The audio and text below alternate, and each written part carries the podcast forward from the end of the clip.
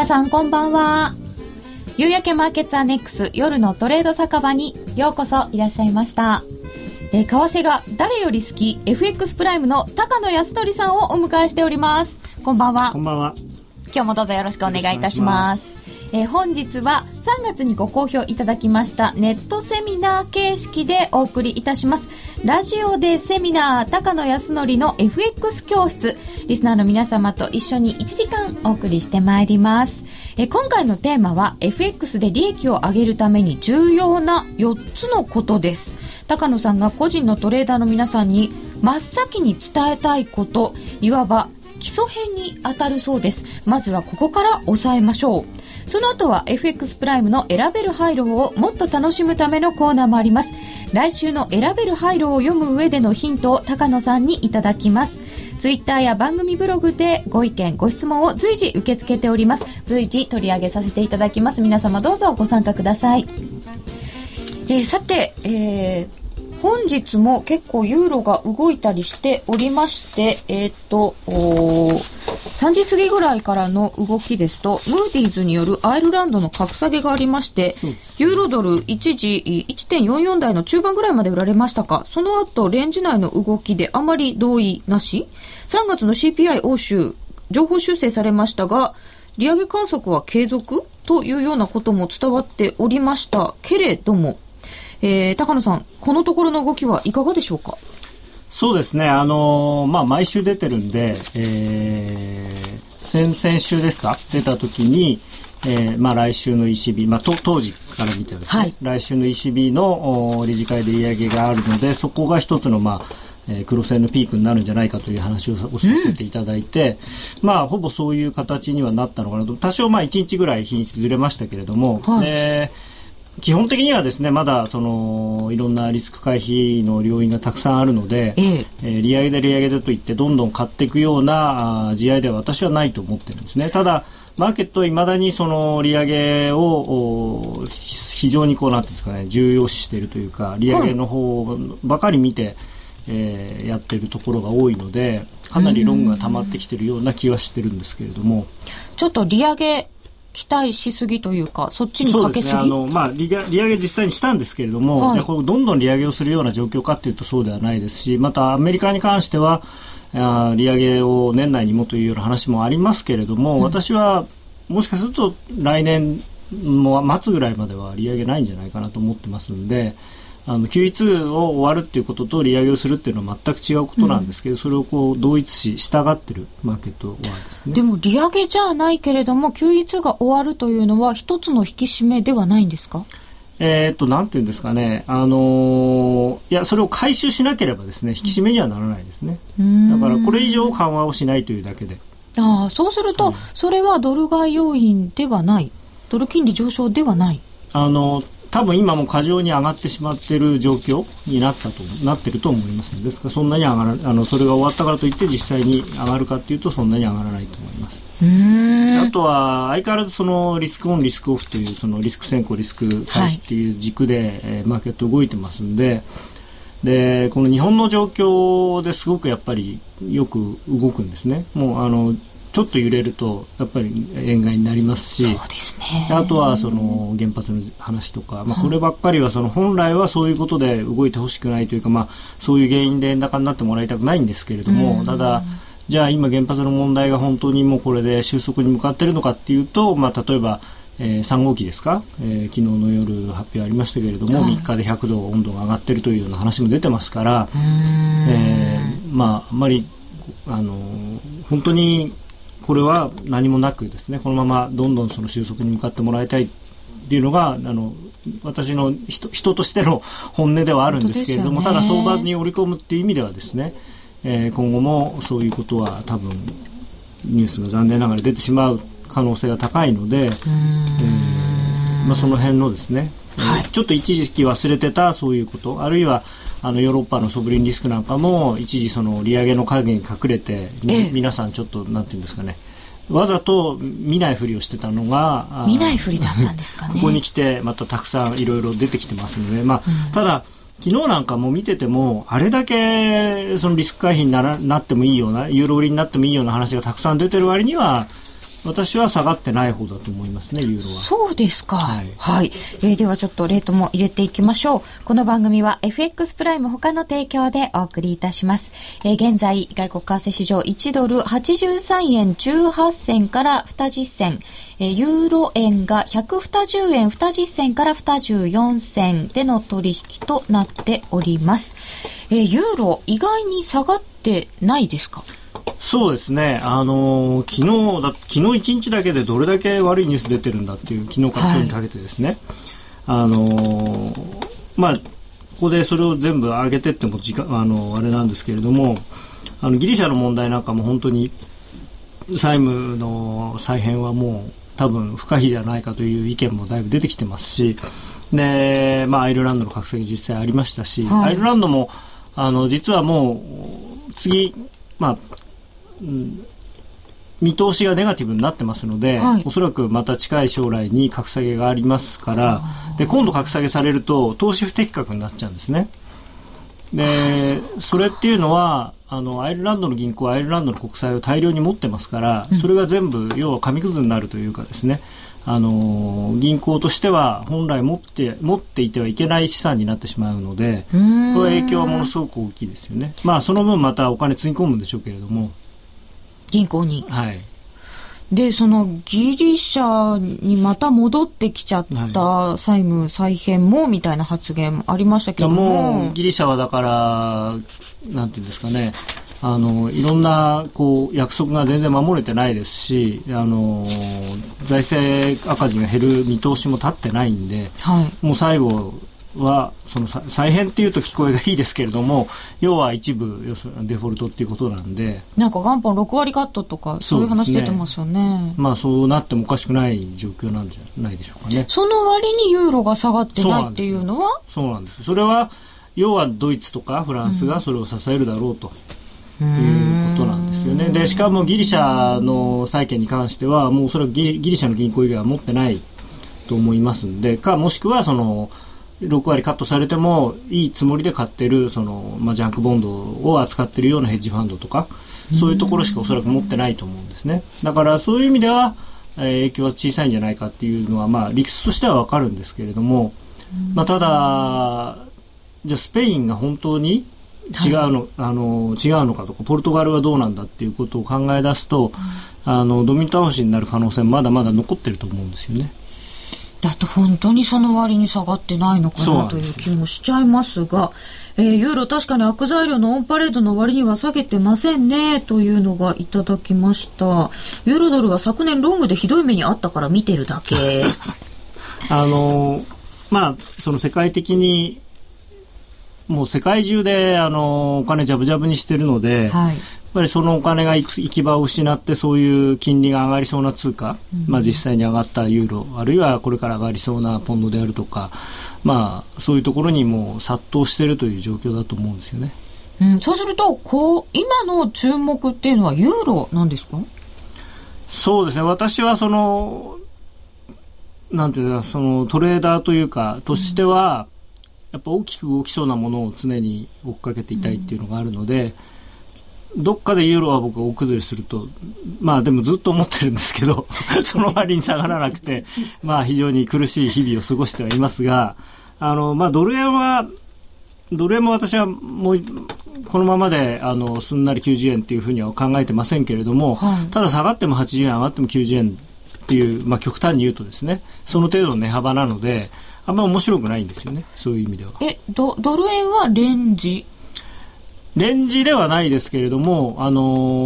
ー、下がれば、まあ、おそらく80円割れは介入が出るでしょうし、じゃあ90円以上に上がるような何かがあるかっていうと、残念ながらそれもないということで、まあ、そんなに、まあ、その10円幅をレンジと言っていいのかどうかはまた別問題ですけれども。介入っていう目はまだあるんですか？下がればやるでしょうね。はい、で前回の介入はななんとなくその後の動きがあんまり大したことなかったなっていう印象だったんですけど今になってあれで結局流れは変わったっていうようなお話も聞くんですけどどうですか？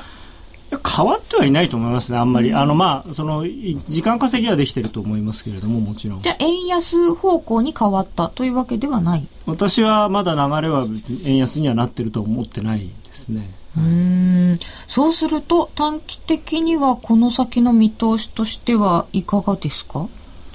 えー、短期的には私はドル円は、まあ、この82円近辺が一つ大きなポイントかなと思いますけれども、まあ、80円を試す方向じゃないかなと思ってます。現在は83円の18銭から20銭となっております。うん、えー、それではこの後はラジオでセミナー FX で利益を上げるために重要な4つのこと、その後選べる廃炉コーナー、そして皆様から、えー、プレゼントクイズ宛てにいただいた高野さんへの質問にお答えいただくというような予定になっております。ラジオ日経の番組がポッドキャスティングで聞ける。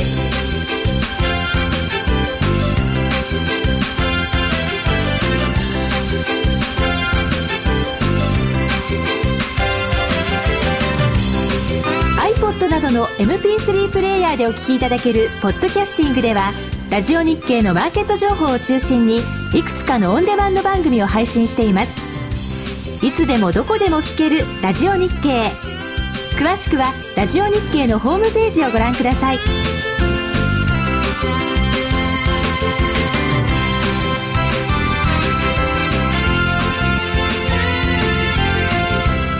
iPod などの MP3 プレイヤーでお聞きいただけるポッドキャスティングではラジオ日経のマーケット情報を中心にいくつかのオンデマンド番組を配信していますいつでもどこでも聞けるラジオ日経詳しくはラジオ日経のホームページをご覧ください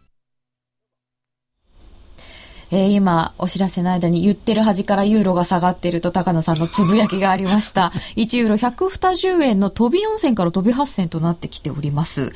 ちょっとユーロが動くかなっていうお話がありましたけれども、さて、ラジオでセミナー FX で利益を上げるために重要な4つのことを今日は教えていただきます。高野さん、いきなりその4つを挙げていただきます？一つずついきます？あ、これテロップをじゃあ出してもらった方が見やすいんじゃないですかね。今日はなんかテロップが出るらしい。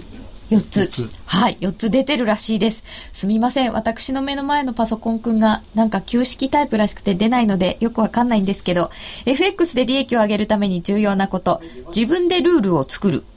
自分のルールを守る。大きな損失を被らない。取引を継続的に行う。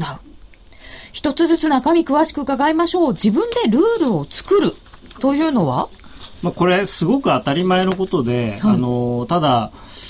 まあ、ちょっと最初に、あの、一つ一つの解説というよりはですね、全般的な話になるんですけれども、実はこれ、ちゃんとできてない人が多いんですね。で、それは、初心者だからできてないとか、あの、長年やってるからできてるとか、プロはちゃんとできてるとかっていう問題でもなくて、プロでもこれがちゃんとできてなくて儲かってない人もいますし、長年やってても、なんとなく、なんとなくうまくいってる人はいうまくいってるだけでちゃんとそのできてない人もたくさん多分いらっしゃると思うんですよ。であのあとはそのいろいろやってみたんだけれどもうまくいかないっていう人はおそらくこの4つができてない人が多いと思うんですね。でですからこれはあの決して初心者向けということではなくてその常に、まあ、自分でもですねこれを反芻しながらあの取引をやるときは必ずこのことを忘れないでやってもらいたいなと思ってるんです。基本であり王道でありっていう感じですかね。そうですね。だから、うん、もうこれを、まあ、ついついやっぱり人間ってよく私もこの番組でも言ってるのがそのあの為替相場自体も欲望と恐怖でできてるんですけれども、はい、人間っていうのも欲望と恐怖でできてるんですよね。人間の頭というか脳というか。欲望と恐怖。それしかないんですよ人間多分。あのまあ極端に言うとですね。なんか、なんかなえっ、ー、と、ん？敵手間、できて待てん。あ、そうか、できてないという叫びが入ってきましたけど。これじゃあ、ページを変えていただいていいですかね？あの、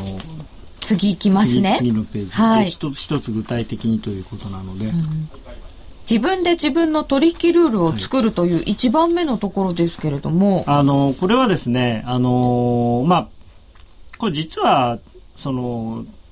人に聞いたものでもいいんじゃないかっていう人が多いんですけれども、はい、あの取引ルールっていうのは自分で作らないと僕はダメだと思うんですね。でなぜかっていうと人間はやっぱり弱い生き物なのでどうしても人に聞いたもの人に教えてもらったものっていうのは自分の完全に自分のものにはならないと思うんですよ。で、えー、儲かった時は自分のせい。で損をするとあああいつのルールが間違ってるからだとかっていうふうになってしまうんですよね。はい、ですからあのー、まああとやっぱり自分でそのどういうルールで人によって全然違うんです。加納内さんがあのこれがその気持ちいいと思うことと僕がそう思うことは多分違うんですよね。で人それぞれなんで、あの自分のその考え方であるとか自分のフィーリングに合うその取引ルールっていうのを自分で作っていかないと多分長続きしないと思うんです。えでも本当の初心者だと自分にとって何がリーズナブルか何がコンフォータブルかなんて分かんない。その辺はだから最初は例えば人の真似でいいと思うんですよね。あのセミナーでこういうふうにやれ、はい、あのやるといいよって聞かれ聞いたことをやってみる、ただそれをそのままあのいつまでもやってるんではなくあのそれをやり少しずつ変えていったりとかあとそのなんていうんですかこう取り入れていったりであの他のものと混ぜてみたりそういうことをややっていってその自分のマイルールっていうのを作って、えー、もらわないと厳しいと思うんですよね。えー、自分のルールを決めるのが難しいような気ますとと気がしますといただきました。私と同じだ、はい、なかなかそこまでいかない。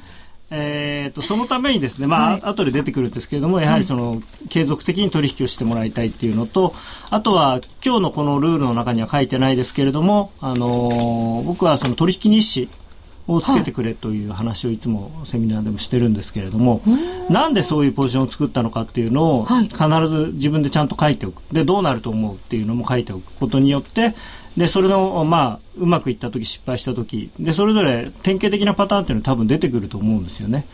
でそのうまくいった時のことをどんどん繰り返してやればいいし失敗した時のことはやらないようにするでそういうルールを作っていけばいい。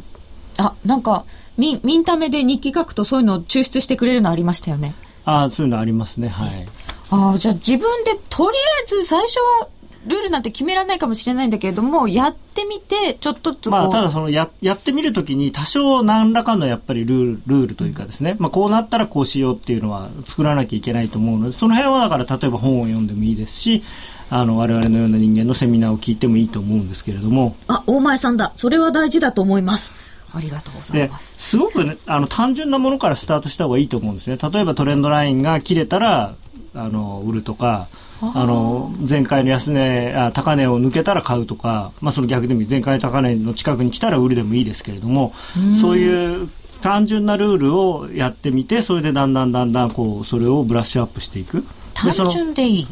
シンプルなものの方がいいと思いますね。ややこしいのはあんまり良くないと思います。例えば RSI がいくつ以上になって、ストキャスティックスがこうなって、えー、前日の高値よりも何パーセント下になってとか、そういうこと言ってると、あの、多分実行できなくなるので。うん。えー、っと、成功や失敗を自分で体験して自分でルールを作っていくしかないということでしょう。はい。そうですね。ですから、まあ、最初はだから、その、なんていうのかな、うん、こう、そんなに、もう思いっきりやるんではなくて、やっぱりお試しで少しずつ。で、ただ、すごく大事なのは、それは決してデモトレードではダメなんですよね。まあ、もちろん本当の最初はデモトレードでやってみるっていうのも大事なんですけれども、ある程度、じゃあ自分でこういうふうにやってみようっていうものができた瞬間からは、リアルトレードでやらないと、お金がかからないものっていうのは、さっき言った欲望と恐怖がないんで、非常にあのうまくいくというかですね、できた気になるんです。デモトレードの時はすごい儲かったんだけどって聞きますよね。あの例えばこう床に10センチの白いあのテープ貼ってその上歩けって言ったら誰でも歩けるんですけど、はい、じゃあ平均台の上歩けるかっていうと歩けないじゃないですか。ああそうですね、うん、それと同じことであのあ恐怖があるんだ恐怖とか欲望とかがないと、うん、あのそれがある状態でやるのとない状態でやるのは全然違うんですよね。だからゴルフでも練習場だったらまっすぐ球打てるのになんでコース行ったらまっすぐ打てないんだろうとかいっぱいあると思うんですよ。そうですね、はい、こうなったらいいなとかいうちょっとこう欲望がね出てくるとできない。あとまあできるだけ、まあ、早めにちっちゃいお金ぐらいから。そうです。もちろんそこでいきなりあの10万ドルだ20万ドルだやったら あの大変なことになるかもしれないので、まあ、それこそ今だったら1000ドルからできますから。うん、はいえーと、3.11以降自宅も液状化でひどい目にあってやっと FX 開始し始めましたしばらく空白時間があって何もする気がなかったですっていう方がいらっしゃいました始められるようになってよかったです。えー、では次いきますか？そうですね。はい。えー、ルール、取引ルールを作るところから次はその自分で決めたルールを守る。守る。で、これが実は、その、デモトレードだと簡単にできることなんですけど、うん、リアルトレードになるとなかなかできないことなんですよね。うん。で、はい。で、その守らないルールは結局ルールがないのと同じなので、うん、まあ全問答になっちゃいますけどルールは必ず守るであのー、自分でルールを決めるっていうのは実は、まあ、これ裏表で自分で決めないとやっぱり何かあった時に守れない自分で決めたルールもを守れない人は人は人から教わったルールはもっと守れないので。あまたちょっと人のせいにしてしまったり。そうですそうです、なので、えー、自分でルールは決める。そしてそのルールを絶対に守る。でもちろんそのなんていうんですかね。あの明らかに間違ってる。まあ自分最初はこれがいいと思ったんだけど、あの、例えば5回やって5回全部失敗したっていうのは、それは多分ルールが間違ってるので、うん、その時はそれを修正していいんですけれども、あの、1回うまくいかなかったからって言って、自分で考えたルールのなのに、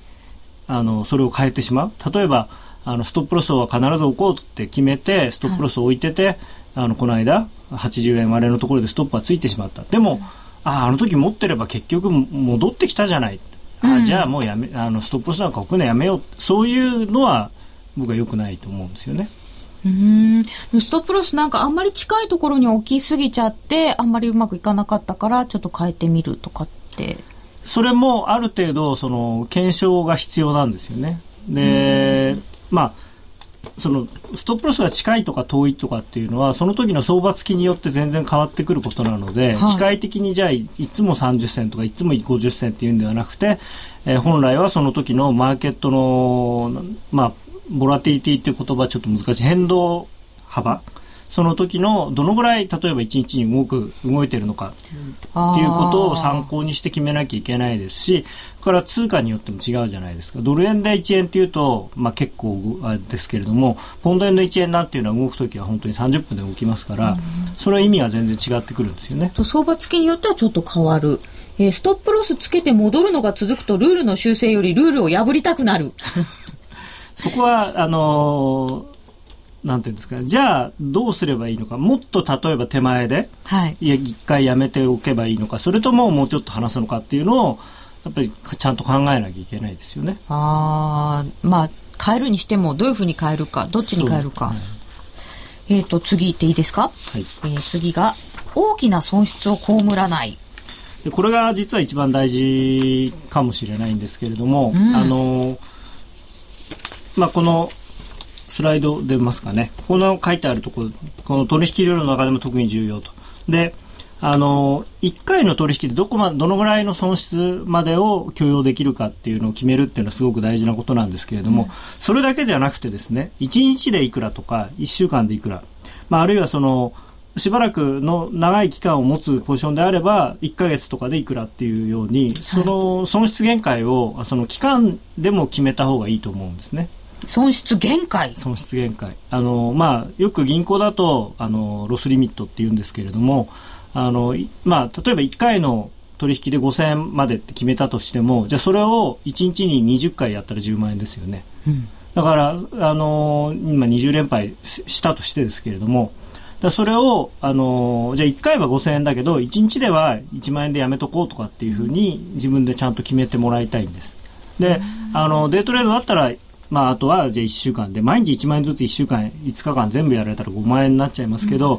ん、1日で最高は1万円だけどじゃあ1週間だったらまあ5万円やられるのはきついけど、まあ、3万円ぐらいだったらなんとか本業で取り返せるかなっていうようなそういう自分で自分の財布の大きさを決めてもらいたいんですね。ツイッターでいただいております。自分は大きく損した経験を目の前に貼っています。ああ、それいいですよね。でなんでそうなってしまったかっていうのを本当に自分でよく考えていただいてあの多分あの為替に限らず金融のとあのこういう取引をなさった方であのそういう経験がない方っていうのはなかなかいらっしゃらないと思うんですね。私もまあ銀行にいた時代にやはりその大きな損失を出したこともありますし、でその時にそれをなんていうんですか、学それそこから学んで繰り返さない人は長続きするんですけれども。あのそれがを、まあ、喉元すぎれば暑さ忘れずになって忘れるようになってしまってまた繰り返してしまうとですね最終的にはもう退場っていうことになってしまうので。うえー、ストップロス難しい。ストップ貧乏になる。大きな損失時々やるな。昨日もやったばかり。あらまあ。名古屋の知り合いは FX でハゲた。えー。えー、最初はちゃんとルールを決めてやってるつもりなんだけど、だんだんチャート見てると近視眼的になってくんだよな。あの自分のルールを、あの、紙に書くっていうのは僕すごい大事だと思うんですね。紙というか、まあ、パソコンでもいいですけどその頭の中で自分でこうしようこうしようこうしようと思っててもだんだんそれをルーズになってしまうので、うん、ちゃんとそれを明文化して、あのーまあ、パソコンでもいいですけれどもあの作ったものを例えばその壁に貼っとくとか、はい、あのマウスパッドにそれを書いておくとか常に見えるところに置いとく。それがちゃんとで実行できるようになるまでですね。っていうのがいいと思ってます。でもトラウマにしちゃダメだよねって大前さんからいただきました。あその大やられってことですよね、だから大やられがトラウマになるなにしないためにはやはりそのなんでそうなってしまったのか。自分はまあもともとだから、まあ、別にいいやと。あの100万やられてもいいやと思って100万やられたんだったら、まあ、それは そのやられてもいいやと思った自分のが悪いんですけれども本当はおそらくあの大きな損失を出す方っていうか出すパターンっていうのは最初はここでやめようと思ったのがいや戻るかもしれないじゃあここで次ここでやめよう、はい、いや戻るかもしれないってどんどんどんどんこうやってストップロス離していって最後にあもうお金なくなっちゃうと無理とかーんって。でそうなると大体そこからマーケットって反転するんですけど、まあ、なぜかっていうとですねあの人ってそんなに違わないんですよね。同じ相場見てる人っていうのはみんな同じようなメンタリティまあこのぐらいまでいったら戻るだろうみんな同じこと思うんですよ、うん、なのでそのそれでみんながあのもうダメだと思ったところで思って投げればもうそれ以上売る人いなくなるんで戻るっていううんそうですね。えー、紙に書いて貼ってます。エントリー時に見るように。他の人に見られると恥ずかしいけど。そうですね。他の人が見るとちょっと恥ずかしい。まあまあまあ、あの、大体その、為替のトレードを家でなさるでしょうから、まあ家族の方には見られてもしょうがないかもしれないですけど、確かにあの、あんまりかっこよくないですね、そういうのはね。まあ、でも書いていらっしゃるあリーマンショックのトラウマという方いらっしゃいましたねこういうこうなんとかショックの時でも大きな損失を被らないようにできるんですか？まあ、あのストップロス入れてればあのなんとかショックだろうが、ね、普段の動きだろうがその自分で決めた金額以上の損失は、まあ、為替の場合ですけれどもほとんどないと思うんですよね。あのまあ、もちろんたまに週末超えであの窓が開いたりすることはありますけれども、まあ、株とか商品に比べると為替は流動性が圧倒的に高いですしあのさっきの話じゃないですけどマーケットメーカーとかそれからあと OTC の為替であればあのちゃんとビットオファーが常にあるのであのストップロスさえ入れとけばそんなにひあのなんて変なことにはならない。うんえー、コツコツドカンも嫌だけど、コツコツ負けるのも、あららって感じになる。こう、大きな損失じゃないけど、じわじわじわじわっていうのも嫌ですよね。そうですね。ただ、あのー、そこは、やっぱりそのいろいろエントリーを工夫する、あとその勉強するということだと思うんですよね。で、あのー、僕は3勝7敗でもいいと思ってるんです。自分でやるときは。3勝7敗。はい。その代わり、負けるのが1だとすれば勝つ時は5とか、うんうん、その極端に言うと10とか取ると利益は大きく損は小さくってやつですか、はい、そうですそれがなかなかできないよっていうのがたくさんいただいてますけどね。そう,、まあ、ね。はい、そういうのはあのー、最初にきちんとそのポジションを作るときにじゃあどこまで伸びると思ってどこまでいくと思ってポジションを作るんだっていうのと、じゃあ逆にどこまでいっちゃったらその自分の見方が外れあのもう間違っていたっていうのを認めるのかっていうのをきちんと最初に作ってそれがあの利食いが利食いよりもストップロスを近くに置けるっていうことがそういう時にエントリーをすればいいんで、まあ、むやみやたらにエントリーしてからあじゃあ利食いはこの辺だなじゃあストップロスここだなって言って後から決めるとやっぱりそのバランスがおかしくなっちゃうんですよね。うん先に決めんですね、大損はなぜか休み明けが多いな。ああそれ休みを挟んだポジションを持ってらっしゃったってことですかね。休みああそういう意味ですかねあかご自分の休みかもしれないですけど、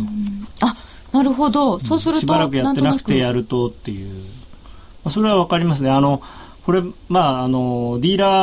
ーを、まあ、職業でやってる人なんかがよく言うのは、あの、1日休むと3日かかるって言うんですよ。その感覚を取り戻すのに。スポーツ選手と一緒ですね。他の、そうですね。あの、まあ、インターバンクのディーラーっていうのは本当にスポーツみたいなところがあるので、あの個人投資家の方そこまでしあのシビアじゃないかもしれないですけれどもただやっぱりその相場から離れてるとどうしてもそのかあの勘というかですね、あの鈍ってくるのでやっぱりなるべく少なくともチャートは毎日見るようにしていただきたいですしそれが関係してきますか？その次のルールは、取引を継続的に行うあのこれは一つにはそのまあ、投資っていうのは、投資というか、まあ、トレードっていうのは必ず儲かったりやられたりっていうことが繰り返すんですね。うん、あの、と思うんです僕は。あの、世の中には百戦百勝だっていう人もいるのかもしれないんですけれども、まあ、普通の人は勝ったり負けたりだと思うんですね。で、その時に、あの、さっきの話ともまた絡んでくるんですけれども、1回のそのやられが大きいと、次、取引できなくなっちゃうじゃないですか。うん、で、そうじゃなくて、まあ、あの、ストップロスも早め、まあ、利食いはそこそこっていうことでやっていけば、一回一回のその損益ってそんなに大きいものではないかもしれないんですけれども、ただ、その回数がだんだんだんだん積み重なっていくことによって、その、なんていうんですか、こう、最終的な利益としては大きくなっていく。と、あとはその、まあ、ずっとやっていくことによって、その、ぶれなくなってくるんですね。あのまあ、例えば1年間に、5回しか取引をしないっていう時は、はい、まあ、勝って負けて勝って負けてにしてもあのすごくこうなんていうんですか、えー、まあそ超反爆死みたいになるじゃないですか。でそれを50回とか100回にすれば、うん、その1回1回は確かに勝ったり負けたりかもしれないですけどその中でちょっと負けて少しおあの負けよりも多く儲けてっていうのを繰り返していけばだんだんだんだんこう資産が増えてくる。あジグザグで右肩上がりみたいな感じですか？そうですねはい。で、あの、取引の回数が少ないと、なんか、ここぞって思って、すごく一回のものにこう力入っちゃうっていうのも聞くんですけど。そう、ね,、なると思います。で、あとは、その、ストップロスがすごくやっぱり、あの、置けなくなる。うもう、あの、本当に年に何回かしか取引しないっていうんだと、やっぱこのポジション切れたらもう次手が出なくなるんじゃないかとか、あの、取り戻せないんじゃないかっていう。なんか120円は絶対割れないと思ってたのにとか、なんかなんかこうそういうのがあって、渾身の一撃とかないんですかね？それは、あの、ない、ないですけど、やらない方がいいと思います。あの、もう別に、あの、そんなことやる必要もないじゃないですか、別に。そういうもんなのか。あの、そうです、そうです。あの、コツコツやればいいんですよ。あの、もちろん、あれですよ、その、そう言っても僕も、もう今年1年の儲けを全部かけてでもやりたいここここで下がんなかったらもうこの俺がチャートを何十年も見てたのは何なんだろうみたいな時はあるんですけど、でもそれはその時は自分でもう割り切ってもうこのこのお金はないもの。これはストップロスついたらごめんなさい。しょうがない。諦めよく、うん、それとそのなんていうんですか？その本来の投資とはまた別なんですよね。それは趣味の世界なんで。思い込みは現金ですよ。はい。私？と言ってるうちに、ユーロがゴリゴリ下がってきまして、119円の70銭台に入ったりなんかしております。えー、でも、そうすると、もう最初にルール作る、守る、これができればでもきっと大きな損失は被らないんですよね。あの大きな損失を被らないというルールをあの自分のルールの中に入れてもらいたいですね。ですからあのそれでまあその1回でいくらっていうのだけではなくてさっきも言ったようにデイトレード中心の人だったら1日いくらあるいは1週間いくらそれから少しもうちょっと長めのいわゆる株でいうスイングトレードの人だったら1週間でいくらとか1か月でいくらっていうのを必ず作ってもらえると嬉しいですね。これ最初のルールって割とテクニカルなことですか？テクニカルというか、あの、チャートっていう意味ではなくてテクニカルですね、確かに。あの、例えば、金額であるとか、あとはその、自分の意思決定、何をもってその、売り買いをするのかっていうのを、うん、まあでも、例えばなんていうんですか、あの自分でいろいろ材料を書いてって、はい、あの買いの材料が売りの材料の倍以上になったら買うとかそういうルールでもいいんですよ。あなるほど、うん、そうするとギリシャがうんぬんとかっていうのも書き出してみてって。いうこともあり。でもいいですね、まあ、ただ、まあ、そうは言ってもチャートを見ないとそのストップロスの場所とか、うん、そういうのは、ね、あの決められないですからやっぱチャートはどうしても絡んできますよね。えー、損切り局面で土点する人はいますか？あの今ちょうどシステムトレードっていう言葉があのツイッターに出てたんであれなんですけど、うん、いわゆるシステムトレードの場合は土点土点土点の場合が結構ありますよね。うん土点ってでも今まで考えてたことを否定することですよね。ただまあチャートを中心にやるとどうしてもそうなりますね。あの、このポイントがあってそこを守れば買いだけどそこがあの割り込んそこを割り込んだら売りっていうのはよくある話ね、そこは素直に。はいえー、システム的にトレードするって方法は実は有効だったってこと？あのシステムっていうのをその狭い意味のシステムって言ってしまうとちょっと難しいですけれども、うん、あのその人のやり方っていう意味のシステムはみんな持ってると思いますね儲かってる人は。前回高値を抜けたらとかな何でもまあ一つのルールとして、うんはい、えー、ルールって一つじゃなくていくつか用意しておいた方がいいのでしょうか？えっとですね一つのルールというか、まあ、いくつかのルールをまとめて自分のルールっていうこと。何個ぐらい作ったらいいんですか、はあ、そうまあ5つぐらいあればいいんじゃないですかね。5つぐらい。5つ6つ、うん、5つ6つ。その中で最大損失っていうのはぜひ決めた方がいい。だと思います。他に必須はありますか、はい、必須はですね、まあ、最大損失とあとはそのストップロスの幅よりも必ず利食いの幅を大きくする。とその当初の自分の設定をですね。それは必須ですね。これは必ず不均衡なものですか？不均衡でないと僕はダメだと思います。ストップロスをちっちゃくして、はい、利食いのポイントを大きくする、はい、でそれは先に決めてエントリーする。そうですあそれもそれは僕のルールなんですけれども、まあ、おすすめルールとしてはポジションを取るときにはストップロスと利食いを先に決めてでそれがえー、なんていうんですか、例えば、損切りが1として、利食いが2ぐらいになるようなポイントでエントリーするっていうことですよね。で、それができないときは、上がると思う。ね、あと、あとは、あと50銭上がると思う。でも下がるときは3円下がるかもしれない。でも50銭上がるんだから買っちゃえっていうのは、僕は嫌なんですよね。あエントリーポイントとして、すごくおすすめではない。というか、全くおすすめではない。ああ、その辺はまた今度伺うことにいたしましょう。渾身の一撃笑ったゲーム好きですか？好きです。すいません。ということで、えー、今日は FX で利益を上げるために重要な4つのことを教えていただきました。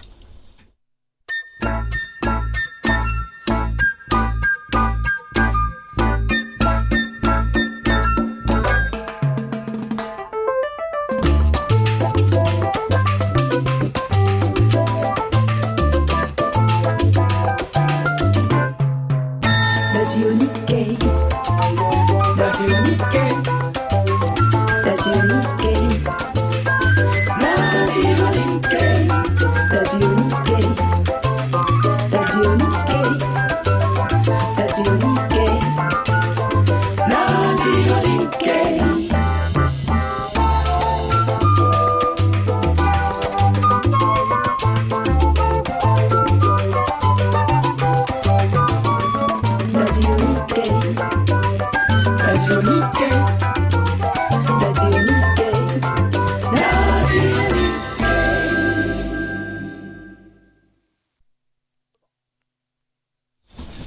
ここからは FX プライムの選べる配慮をもっと楽しむためのコーナーです。ナビゲーターは引き続き高野康則さんです。え今週の結果です。今週は3つの通貨ペアとも円高の週で、いずれも一番大きなペイアウトは4倍を超えました。予想以上に動いたということでしょうか。ドル円は円高1円までが的中で、円高1円だとペイアウト4.1倍。ユーロ円は円高2円までが的中で、円高2円ですと4.5倍。ポンド円は円高2円50銭までが的中で、円高2円50銭ですと4.5倍でした。高野さん結構ペイアウト倍率が良かったです。そうですね。はい。あのおかげさまでというか 結構円高に来たんですね。いや、物足りないですね あ、そうですか。あのまあ、そうですね。あの、たまに当たったんで、あの、あれですけど、こういう時は、もっと言ってもらいたいなと思いますけどね。そろそろっていうお話を高野さんから先週、先々週も伺ってるんですよね。そうですね。せん、あれ先々週でしたよね。はいうんで、あの、ECB が終わったら、円高うん。という、まあ、今回は、まあ、うまくいいきましたね。はいねえ。えーでは来週分に挑戦する上でのポイントを高野さんに伺っていきたいと思います。えっ、と、来週のスケジュールを見ますと、アメリカは住宅指標の週ですね。そうですね。で、はい住宅はまだまだ、あのー問題の多いところですし、あと最近、あのーアメリカの指標が全般的にあまり良くないので、えー住宅はますます良くないかもしれないですよね。その場合は、ドル売りになりますか？ドル円は下がると思いますね。ドル売りというか、あのーいわゆるリスク回避になって黒線の売りという形になるんじゃないかなと、あの、引き続きですね。はいえー他にはイギリス中銀が金融政策の議事録を発表いたします。ドイツは IFO の景況感指数の発表がえー21日の木曜日にあります。それからあー日本では20日の水曜日3月の貿易統計の発表があります。その他アメリカは決算発表がいっぱいありますので株価は動くのかもしれません。そうですね。あのーまあ、あとは今、どうしてもそのリスクオフル、リスクオンっていう話になってしまうので、えーヨーロッパのソブレンリスクの問題が今後どうなるのか。で今晩召喚がありますよね、また。はい、あのとにかくあの先ほど申し上げたようにあの金利上げっていうことでなんかそういうことをすべて、えー無視してここまで上がってますので非常に危険だなと思っているのとあと、まあ、キャリートレード復活という話もありましたけれども円の方もその介入頼りというところがありますので。あのまあ、じゃあ介入はどこで出るのかって言われるとやっぱり80円割れじゃないと実際は出ないんじゃないのかなと思ってますから。で介入が出たとしてもあのそんなには上がらないんじゃないかなと思います、どんどん押し上げるような介入ではないではないでしょううしおそらく強調ではないんじゃないかなと思いますね今後は。えー昨年はゴールデンウィーク中に来ましたね。今年は少し早いような気がします。来週は要注意ですかね。そうですね、まあ、あの今週からの流れを引き継いでという形になるんじゃないですかね。うん。アメリカの方も Good Friday とかが来ますよね。そうですね、来週末が、あの、えーイースターイースターで、えっと、金土日月、ほとんどお休みなので、まあ、為替はやってますけれども、あのでもやっぱり参加者少ないんですか？と思いあもうそれはもちろん圧倒的に少ないです。あの、ベテランのディーラーはいないですし、はい、ああ、じゃあ、マーケット、為替市場はやってますとはいうものの、ですからその前にあのポジション整理の動きが出る可能性があるのでただあの外人はだいぶ落としてると思うんですよねすでに。ポジションを。はい、できまあ割とわーっと買い上げてってであの4月になってから日本の個人投資家さんが買ってでその日本の個人投資家さんが買ってる時にす結構こう利打ってる感じなのでだからそんなにその来週例えば水曜木曜日に、あのポジションの整理でう大きく動くっていう雰囲気ではないんじゃないかなと思いますけれども。うーん、えーそれぞれの通貨ペアの方向感と変動幅などを教えてください。えーとですね、これはあのーまあ私が毎日あのープライムストラテジーというその動画配信をやってるんですけれども、それを見ていただいている方も多分いらっしゃると思うので、えーそれと違うことは言えないですから、同じことを言いますが、はいえー全通貨ペア売りで見てます。全通貨ペア売りということは円高ってことですよね。そうですね。それはもう、い私はだから先週の金曜日にドル円とユーロドルとユーロ円とポンド円と OG 円を毎日あの解説してるんですけれども、あの全通貨ペア売りって言い出したので、まあそれ変わってないですね今のところ。継続。ただまあドル円が一番面白くないですけど。ドル円はあんまり変動しない。まあ、あの、意外に戻るし、まあ、あとユーロドルがい意外に下がらないっていう。今はドル円手掛けにくそうですね、といただきました。あ、よしこさんから、来週金曜日からこちら、ヨーロッパではイースター休暇に入りますから、収書は忙しいかもしれませんね、といただきました。本当にお休みに入っちゃうんですね。そうですね。あのーですからマーケット薄くなるんで、もしなんか大きなニュースが出たときは、あの、かなり大きく動く可能性がありますね、逆に金曜日とか。でヨーロッパのニュースとかって、その、ヨヨーロッパのに限らないですけれども、取引参加者が少ないんで、例えばその、まあ、あまり起きてほしくないですけれどもまた大きな地震があったりしてドーンと下がる可能性もあるでしょうしここまであんまり反応しなかったニュースでもそのマーケットの薄さでちょっと反応大きめになるっていうようなことを考えた方がいいんですか？はありあのありえますね、はい、どどうもそのえ地震来ちゃうとすぐはなんか条件反射みたいに円高に動くっていうのが、はい、なんとなくよくわかんないんですけど。あのまあ詳しくはですねあのー先月、鹿内さんと、はい、あのやったやつで、まあ、いろいろお話をしたんで、それを見ていただきたいんですけれども、まあ、あれはそのそういうなんて基本的なそのリスク回避の円高っていう構造があるんですけれども、えー、今となってはですね、それを知ってても知らなくても、とりあえず揺れるとあの売っときゃ儲かるっていうことで条件反射でそうなる、うん、まあ、それのみですか、えー、短期的にはそうですね、はい、であとは僕が持ってるのが、あの、連休明けぐらいから、まあ、ちょっとだいぶ先、まだ先ですけれども、5月の連休明け。4, 月4月末から5月の、はい、連休明けぐらいから、あの、ないないと言われているレパートリーが本格化してくるのかなと。え、そんな時期にですか？まあそ、そろそろということですね。まあ、あの、そうかそうか、はい、いろんなことが分かってきて、きて。外国にある資産を戻すような動きあるいはあの例年だとあの外貨投資が始まる時期なんですけれどもそれがないとか、まあ、あと実際あの投資なんかはかなり売りが出てるみたいなので、はい、あのいわゆるグロソブなんかも相当残高減ってますし、うんうん、そういうののあの円買いっていうのがやっぱり出てくる。うん。そうすると連休明けぐらいからちょっと円高加速する可能性っていうのを見てらっしゃるわけですか？ただもうそこまでいくとドル円なんかは多分80円とかっていう話なので、うん、そうするとこう介入介入警戒感および介入期待感とのそのバランスになってくるんですよね。とそういうのがあってドル円は今一つ面白くない。であの介入入ると相場が歪むんであんまり好きじゃないんですよね。うん、一番面白いのはどの辺のペアですか？面白いっていう意味ではポンド円ユーロ円この辺ですかね。ポンドはどうなんですか？ポンドもまあ下がると思いますけどえっと来週は、えー、議事録出てきますがイギリスはどうなんですか？あの材料云々というよりもちょっとあのー、まあ介入効果でですね調子に乗って買いすぎてると思うんですよね。あそういうじゃあ調整入るでしょうみたいな感じですか？そうですね。調整というまあ調整っていうとあのあ上げ相場っていうか上げトレンドの中の戻しっていうイメージになるんでちょっとそれとは違うんですけれどもあのー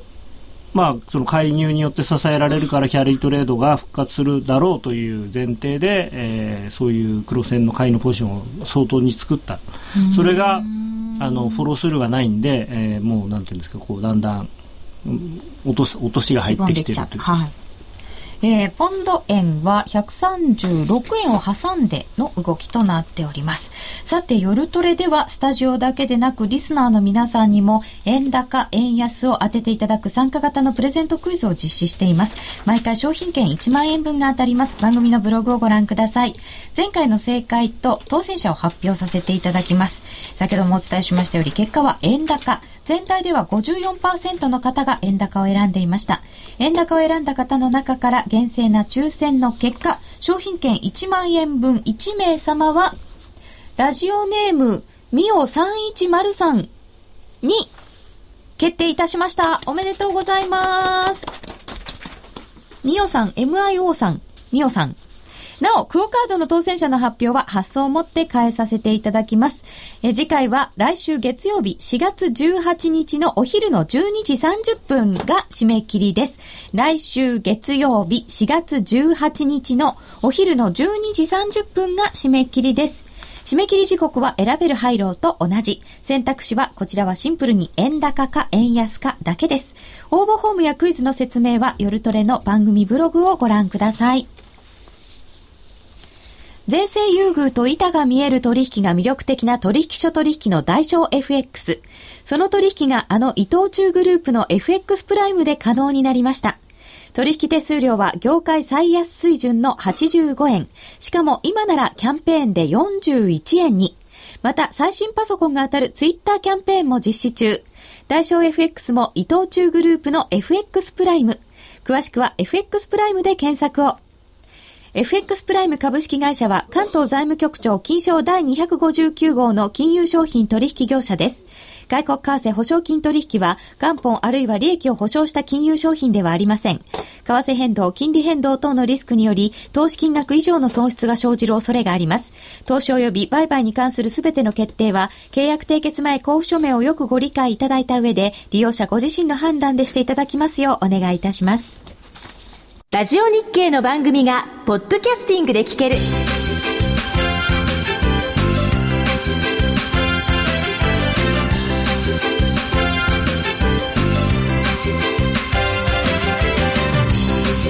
iPod などの MP3 プレイヤーでお聞きいただけるポッドキャスティングではラジオ日経のマーケット情報を中心にいくつかのオンデマンド番組を配信していますいつでもどこでも聞けるラジオ日経詳しくはラジオ日経のホームページをご覧ください。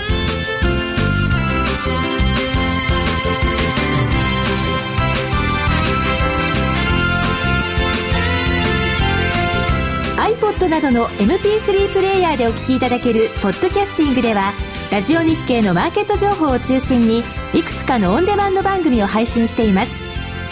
いつでもどこでも聞けるラジオ日経。詳しくはラジオ日経のホームページをご覧ください。えでは前回のリスナープレゼントクイズ宛てにいただいた皆様のトレード上のお悩みに高野さんに答えていただきたいと思います。えではまず、チャートを参考にしているつもりですが、あまりにも激しく動くので、ついていけません。冷やしより短い方がいいのでしょうかチャートをどういうふうにこの方がどのぐらいのタイミングで売り買いなさってるかわかりませんけれども、チャートの見方どうしましょう？そうですね、あのー、今まさにおっしゃったの通りであのどのぐらいの期間ポジションを持つのかとかどのぐらいの値幅を狙うのかによって当然違ってくるんですね。で、えー、例えばデートレード。であの1日の間に売ったり買ったりをするんであればあのー、まあ、10分足とかそういうものを使っていいでしょうし、はい、でそうですね。私はあのある程度のその1週間とか3日4日っていうポジションであればですね日足だけではなくてさらに時間足であるとか僕が好きなのは4時間足が好きなんですけどそういうものを見た方がいいと思いますね。その4時間足が好きっていうのはどういう？えー、これもだから、まあ、マイルールみたいなもんなんですけれども、はい、その僕は二十数年前にその自分でポジションを持つようになった時にあのまあ、当時見見られるものありとあらゆるものを見てその4時間っていうのが結構あの使えるんじゃないかと思ってそれ以来ずっと見てるんですね。で基本的にはずっと見てるものがやっぱり一番見やすいと思いますしその癖というか、まあ、こうなった時こうなんだっていうのがだんだん蓄積されるので。株にはないよね。何が？4時間。4時間足。いや作ればあると思いますが。はい、うん 分足で見ますけど、4時間足とかあんまり見たことないですけど、でも、あの、冷やしのか、冷やしと、こう、4時間足とか、と、あと、分足とかをこう、並べて見ているときに、こう、3つ全然顔が違っちゃって、なんだか分かんなくなっちゃう時があるんですけど。あの顔が違うというかあの大きな流れを見るんだったら冷やしがまあいいでしょうし、うん、ただまあ4時間足結構便利なのはあの今機械でかけるじゃないですかだからギュって縮めれば冷やしと同じぐらいの期間のも見れるんですよね何ヶ月か。うん、でギュッとのこう拡大すればあの直近の1週間とかのを見れるので値動きをすごい便利だと思うんですよ。え4時間足で長く見るとかっていうのもありですよねこういっぱい表示すれば。まあそうですね。まあただそのあんまり長くあのーローソク足だけだったらいいんですけれども、まあ、移動平均を見ようとかそういうことになるとやっぱりその引けっていうのが大事になるのでその場合はあの何ヶ月っていうのを見るんだったら冷やしで見た方がいい引けが大事っていうのはどういうことですか、あのー、株だったら分かりますけど。いや為替も同じでチャートとしては、うん、あの同じなんです、まあ、その日中の足で引けにどれだけの意味があるのかっていうのはこれはその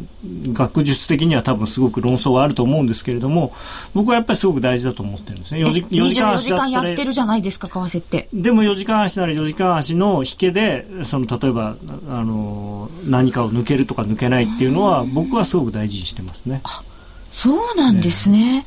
えーと、とそれは趣味のあれだと思いますよ。マイルール作りの過程で見ていくわけですかね。えっ、と、激しくてついていけませんという方、最近多分ちょっとそういうところがあったのかもしれません。多分冷やしだと本当にあの、白黒白黒で、うん、あの、行ったり来たりになっちゃったりするんで、よくわかんなくなるんだと思うんですよね。だからそういう場合は、例えば時間足とか4時間足とかを見るともうちょっと流れがこうこう下がってって上がってってっていうふうに見えるようになるんじゃないかなと思います。いろんなものを使って見ていただくといいですね、じゃあ。はい。はい、えー、いつの間にか自分の良い方にニュースなど解釈してしまい、フラットな視点で見れなくなってしまう。あの、それは当たり前なんです。それはいわゆるあのポジショントークって言ってプロの世界でもそうなりますしあの自分まあなんでかっていうとあの上がると思ってるから買う、はい、下がると思ってるから売るわけですよ。で当然その下がると思ってる人今僕はそこ下がると思ってる人なので下がると思ってる人は下がるニュースが出るとほら来たほら来たと思うし、はい、上がる上げの上がるようなニュースが来た時はもう昨日と一緒じゃんとかってやっぱ思うんですよね。でも、だからそ、そこで、その思うのはいいんですけれども、そこで意思、意思決定をしちゃいけない。思うけど意思決定をしちゃいけない？あの自分がどう思うかじゃなくて、マーケットがどう思うかが大事なので、それを見るためにチャートを使うんですよね。自分はいくら買いのこんなもんで買ったってしょうがないじゃんって思ってもマーケット上がったらやっぱ損切らなきゃいけないんですよねショートだったら。うん。むしろ買わなきゃいけないそういう時は。直近だと ECB の利上げがあってさあ出尽くしいって思ったら案外そうならなかったっていうところが私は意外でこう。まああの確かに利上げをしたんで、その、利上げをしたっていうことを評価する人はあるある一定いると思ったんで、僕は正直言うと、木曜日のニューヨークの後場ぐらいから下がると思ったのが、だから1日ぐらいずれ込んだんですよね。なので、あ、まだこの材料で買う人いるんだと思って、あれだったんですけど、ただ、その僕のそのプライムストラテジーってやつの中で言ったのは僕はその ECB で利上げが出ればそこで出尽くしでそこから下がると思うけれどもそこで売るんじゃなくて下がり出してから売りましょう。そのトレンドラインが切れてから売りましょうってあ、さっきの思い込みは現金ですね。すねあの自分の意見じゃなくて、マーケットの意見を聞くっていう。人がどう思ってるかを見るためにはチャートを使わなきゃいけない。現状。えー、これちょっと似てるかな。売られすぎ、買われすぎと思い込むことが多く、とかく先入観があると損失を膨らませやすい。シナリオを自分なりに用意しておくのは良いと思いますが、高野先生ならどういう状態、状態になった時に、これはシナリオが崩れたなと判断しますか？また、シナリオが崩れた時すぐに逆張りしますか？えっと、シナリオが崩れたと思わなくても、あの、要するに自分のポイント、あの、あらかじめ設定したストップロスのポイントに来たら、とにかく一回やめます。やめます。やめる。ということは、すぐ逆張りはしない？えー、逆張りはしない。逆張りというか、だから土点は、その場合によります。あの、例えばその、すごい綺麗なこうトレンドができてるとこ時に、はい、あの明らかにその、まあ、例えば買買ってたとしてどんどんどんどん上がっていっていい感じでこうトレンドラインが引けて、はい、で RSI が例えば80とかぐらいまでいってそこからそのトレンドラインを切れてきたら今度土点してショートにしますね、うん、そういうそのい。ろんなことをこういいくつかのことをこう組み合わせないとやっぱり決まらないですよね。さてご質問まだたくさんいただいてるんですけれども時間がなくなってまいりましたのでそちらは延長戦でいきたいと思います。ツイッターの方でもまだまだ質問受け付けておりますのでどしどしお寄せくださいさて、えー、ドル円現在83円16銭から18銭。1ユーロ119円93銭から96銭です。この番組は FX プライム他の提供でお送りいたしました。この後は延長戦でどうぞ。